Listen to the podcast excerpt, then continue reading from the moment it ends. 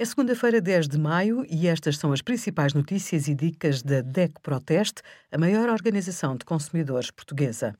Hoje, em DECO.proteste.pt, sugerimos: prazo para responder online aos censos 2021 foi prolongado até 31 de maio, as regras em vigor durante a atual situação de calamidade e os resultados do nosso teste a 10 antitranspirantes.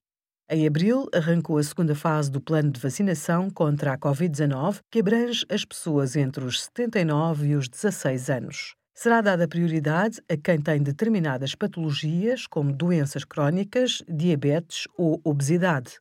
Se for esse o seu caso, verifique se o seu nome está nas listas de vacinação disponíveis no site do Ministério da Saúde. Se tem mais de 65 anos, pode inscrever-se online no portal do autoagendamento e escolher o local onde pretende ser vacinado. Serão apresentadas as datas disponíveis, caso existam. Se não houver vagas, pode ficar na lista de espera ou selecionar outro ponto de vacinação. Obrigada por acompanhar a DEC Proteste a contribuir para consumidores mais informados, participativos e exigentes. Visite o nosso site em deco.proteste.pt.